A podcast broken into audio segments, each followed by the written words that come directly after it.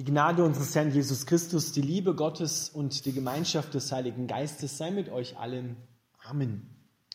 Unser heutiger Predigtext steht bei Paulus im Römerbrief im ersten Kapitel, die ersten sieben Verse.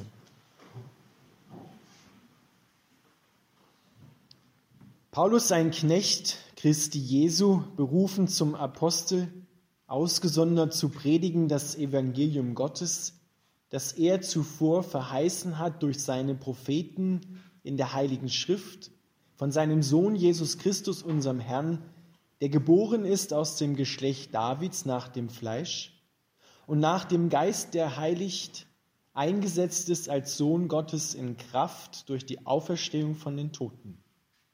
Durch ihn haben wir empfangen Gnade und Apostelamt in seinem Namen den Gehorsam des Glaubens aufzurichten unter allen Heiden, zu denen auch ihr gehört, die ihr berufen seid von Jesus Christus.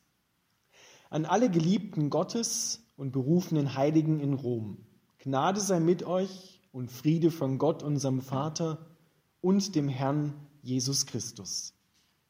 Lieber Vater im Himmel, wir bitten dich, dass du dein Wort an uns segnest. Amen. Dürft wieder Platz nehmen.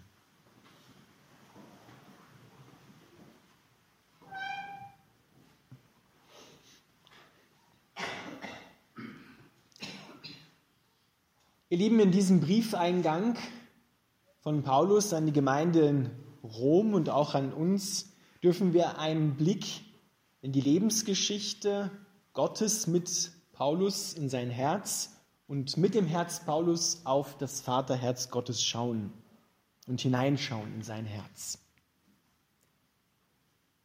Paulus beschreibt gleich im ersten Satz seine neue Identität in Christus. Und das sollte auch unsere Identität sein. Er bezeichnet sich als Knecht Jesu Christi. Dort steht im Griechischen das Wort Doulos und Doulos bedeutet Sklave. Wenn wir das Wort Sklave hören, dann denken wir vielleicht an einen Menschen, der in Ketten gefesselt ist, der sich nicht frei bewegen kann, der ausgepeitscht wird, mit dem sein Herr machen kann, was er will, ihn auch töten kann, ohne dass er dafür zur Rechenschaft gezogen wird. Doch Paulus versteht hier dieses Wort Sklave und dem gegenüber das Wort Herr auf eine andere Art und Weise, die damals auch üblich war. Der Sklave bekam seine Bedeutung durch das, was sein Herr ist. Er bezeichnet sich hier als, Sklave Jesu Christi und Jesus Christus als den Herrn und für das Wort Herr steht dort im Griechischen das Wort Kyrios. Und Kyrios, das war eine Herrscherbezeichnung, das kam dem römischen Kaiser zu, Kyrios. Doch Paulus bezeichnet Jesus Christus als seinen Kyrios. Der Sklave empfängt seine Identität von der Bedeutung seines Herrn. Und Jesus Christus ist für Paulus seit seinem Erlebnis vor Damaskus, seit seiner Bekehrung, als ihn Jesus Christus vom hohen Ross im wahrsten Sinn des Wortes heruntergeholt hat, ist er sein Kyrios, sein Herr und er ist sein Sklave, sein Knecht. Paulus drückt damit aus, ich gehöre nicht mehr mir selber, sondern ich gehöre Jesus Christus, weil er mich gerettet hat, weil er mich geliebt hat. Denn Paulus sagt ja am Ende unseres Predigtextes, er schreibt ja an die Gemeinde in Rom, ihr Geliebten Gottes, und nimmt das natürlich auch für sich. Ich bin der, der von Jesus Christus geliebt wird und gerettet wird. Ich gehöre nicht mehr mir selber, sondern ich gehöre Jesus Christus. Im Galaterbrief, im zweiten Kapitel, drückt derselbe Apostel Paulus das so aus. Ich lebe nicht mehr, ich bin mit Christus gekreuzigt worden, damals auf Golgatha, sondern was ich jetzt lebe, lebe ich im Glauben an meinen Herrn Jesus Christus, der sich für mich hingegeben hat und der mich geliebt hat. Ich lebe nicht mehr, sondern Christus lebt in mir. Das ist meine neue Identität. Und ohne diesen Herrn will ich und kann ich nicht leben. Denn Paulus hat eine gewaltige Erfahrung gemacht, was es heißt, ohne Jesus Christus zu leben, wo der Weg dann hinführt. Er hat die Gemeinde, da hieß er noch Saulus, die Gemeinde des Herrn, den Weg, so hießen die ersten Christen damals, verfolgt. Er hat dafür gesorgt, dass die Christen gesteinigt werden, dass sie ins Gefängnis geworfen werden, dass sie verfolgt werden. Und das hatte er sich zum Lebensinhalt gemacht. Er kannte also Tag und Nacht nichts anderes. Wie kann ich dieser neuen Sekte beikommen und sie ausrotten?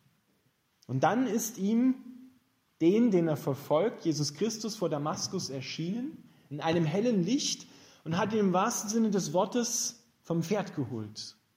Und seit dieser Zeit bezeichnet sich Paulus als Sklave Jesu Christi, als Knecht Jesu Christi. Ich gehöre nicht mehr mir selbst, denn ich weiß, wenn ich mir selber gehöre und das mache, was ich für richtig halte, wohin der Weg dann führt. Sein Weg führte auf dem Weg des Todes, auf dem Weg des Leids, auf dem Weg der Schmerzen für andere Menschen, aber auch für ihn selber. Denn er war damals voller Hass gegenüber den Christen. Weil er glaubte, er ist richtig. Er glaubte, er tut Gott damit einen Gefallen, wenn er die Christen verfolgt und musste dann hören, Saul, Saul, warum verfolgst du mich? Und im ersten Moment hat er wahrscheinlich gar nicht gewusst, wer da zu ihm spricht und hat dann erlebt, er verfolgt Jesus Christus in den Christen. Ihr Lieben, das sollte auch unsere Identität sein, wenn wir an Jesus Christus glauben. Wir gehören nicht mehr uns selber, sondern wir gehören Gott. Das war eigentlich nie anders gedacht von Gott. Denn schon wenn wir am Anfang der Bibel lesen, dass Gott uns geschaffen hat, dann sind wir sein. Dann gehören wir ihm. Nur haben wir uns dann anders entschieden und haben gegen Gott rebelliert und haben geglaubt, wir können das alleine, können unser Leben alleine führen und gehören uns selber und niemand anders. Das heißt auch, ich bin niemand anders verantwortlich, sondern das, was ich mache, ist gefällig zu akzeptieren. Das, was ich mache, ist richtig. Mir kann keiner raten und mir braucht auch keiner zu helfen. Gott sei Dank hat sich Gott davon nicht abschrecken lassen und ist oder hat sich zurückgezogen, sondern er ist in die Welt hineingekommen, weil er gesehen hat, auf welchem Weg wir unterwegs sind, jeder Einzelne. Und deswegen ist Paulus so überwältigt von dieser tiefen Liebe von Jesus Christus. Und er hat ihm die Augen geöffnet und hat, ihm, hat ihn ausgesondert, das Evangelium und was ist der Inhalt des Evangeliums? Der Sohn Gottes, Jesus Christus, dieses Evangelium, die frohe Botschaft in die Welt hineinzutragen.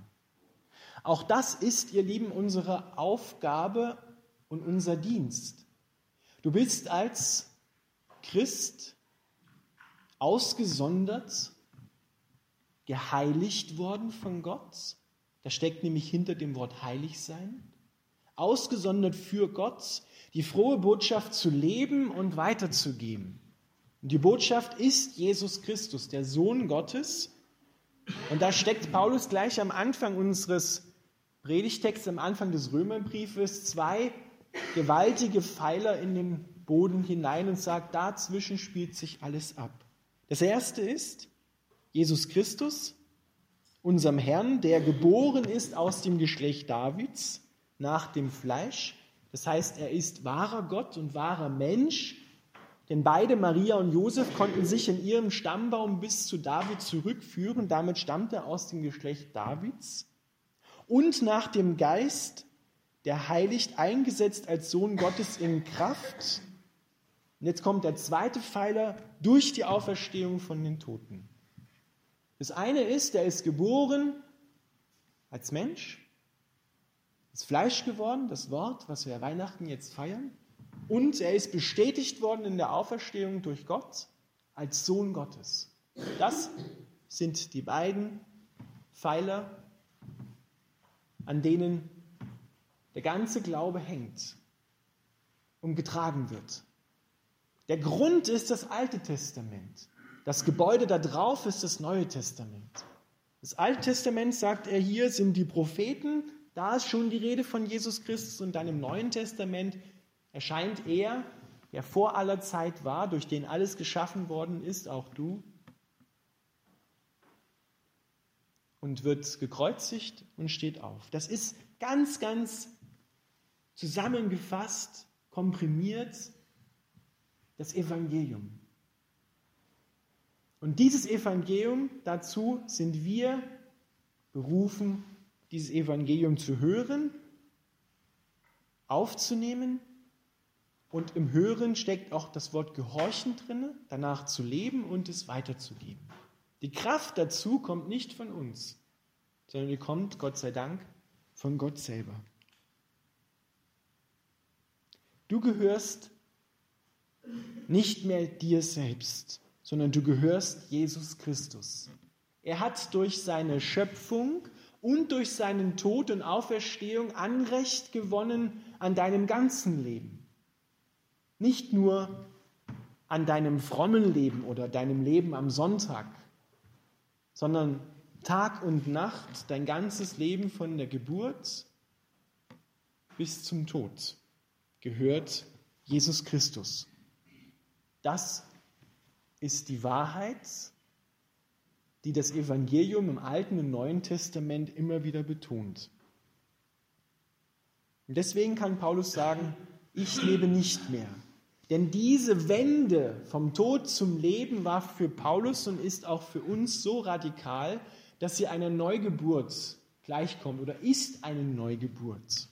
Das Alte ist vergangen, siehe, Neues ist geworden.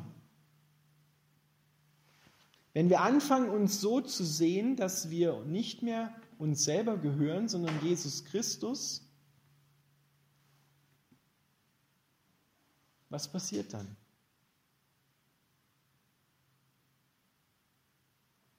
Das verändert alles. Und wir haben einen Herrn, der dich nicht ausnutzt, der dich liebt, der sogar so weit gegangen ist, dass er sein Leben für dich hingegeben hat der dich gerettet hat, obwohl du eigentlich ihn nicht haben wolltest, obwohl du eigentlich entgegengesetzt gelebt hast oder vielleicht auch noch lebst.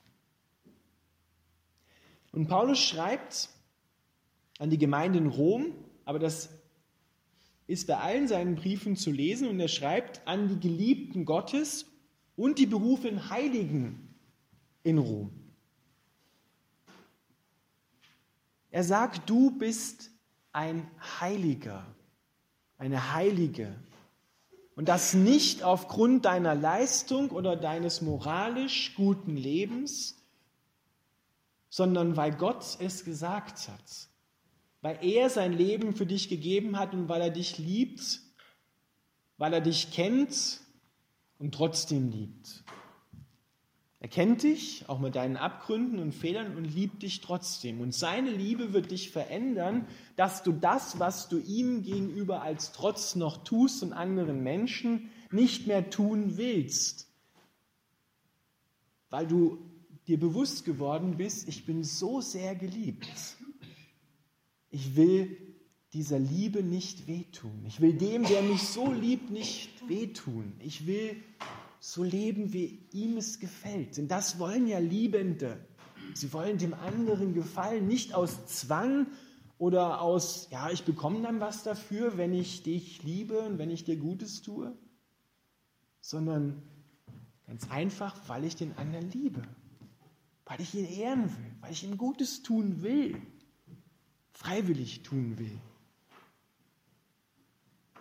Paulus schreibt hier an eine Gemeinde, die er nicht gegründet hat, die er auch nicht kennt von Angesicht zu Angesicht.